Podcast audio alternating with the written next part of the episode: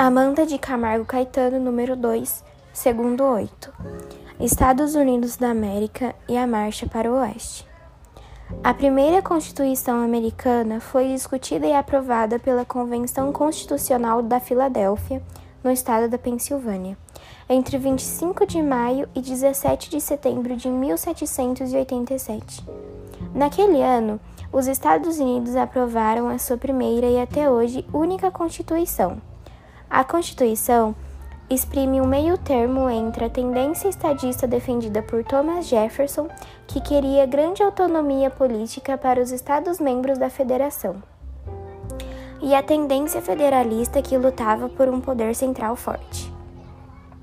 O território americano no século XIX, durante a chamada Guerra Mexicano-Americana, o México foi derrotado e obrigado a ceder territórios que hoje correspondem ao Texas, Novo México, Arizona, Califórnia, Colorado, Utah e Idaho. Essa expansão territorial americana durante o século XIX foi justificada por uma ideologia conhecida como Destino Manifesto.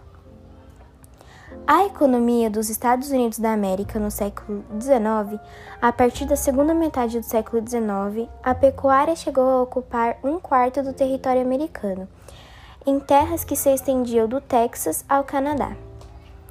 Em fins do século XIX, a quantidade de quilômetros de linhas férreas nos Estados Unidos era maior que a soma de todos os países europeus. A política genocida dos Estados Unidos da América teve várias práticas anteriormente descritas de outra maneira, passaram a ser consideradas como genocídio. Contraditoriamente, a ação americana promovida para subjugar as Filipinas 1899-1913, com um saldo de 10% da população local morta, tende a ser vista sob vários atenuantes criados pelo discurso político e midiático da época. Inicialmente, há uma tentativa de conceituação de genocídio. Segue-se a descrição do caso filipino e sua caracterização como tal. A doutrina Monroe, sob seu aspecto formal, pretendia postar a posição dos Estados Unidos da América enquanto liderança continental capaz de garantir a soberania das nações latino-americanas frente às potências europeias. Entre outros princípios, essa doutrina defendia que nenhuma ação americana poderia ser recolonizada. Além disso, pautava a autonomia econômica dessas mesmas nações, assinalando que a Europa não poderia interferir nos negócios estabelecidos pelas nações da América. Em seu pronunciamento, James deixou claro que o continente não deveria aceitar nenhum tipo de intromissão europeia sobre quaisquer aspectos, isto é, América para os americanos.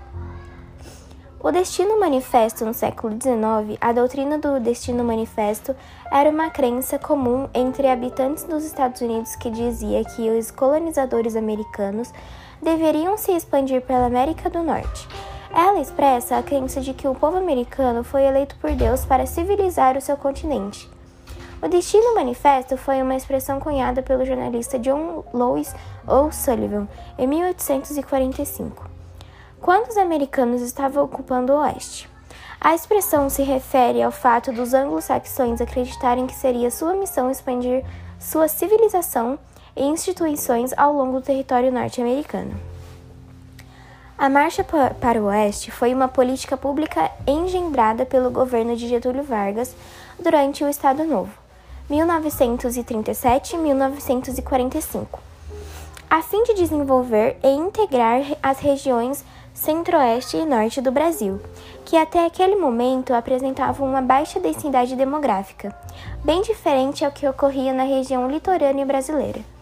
No início da década de 40, praticamente todos os 43 milhões de habitantes do país estavam concentrados no litoral e viam o interior do próprio país como algo exótico. A região não passava de uma enorme e inexplorada mancha na geográfica brasileira. A Lei da Propriedade Rural foi uma lei federal americana criada pelo presidente Abraham Lincoln no dia 20 de maio de 1866, que ajudou a atrair os imigrantes aumentando o fluxo de europeus para os Estados Unidos da América. Esta lei contribuiu decisivamente para o sonho americano e até o século XX, cerca de 600 mil fazendeiros haviam colonizado 20, 80 milhões de acres de terras.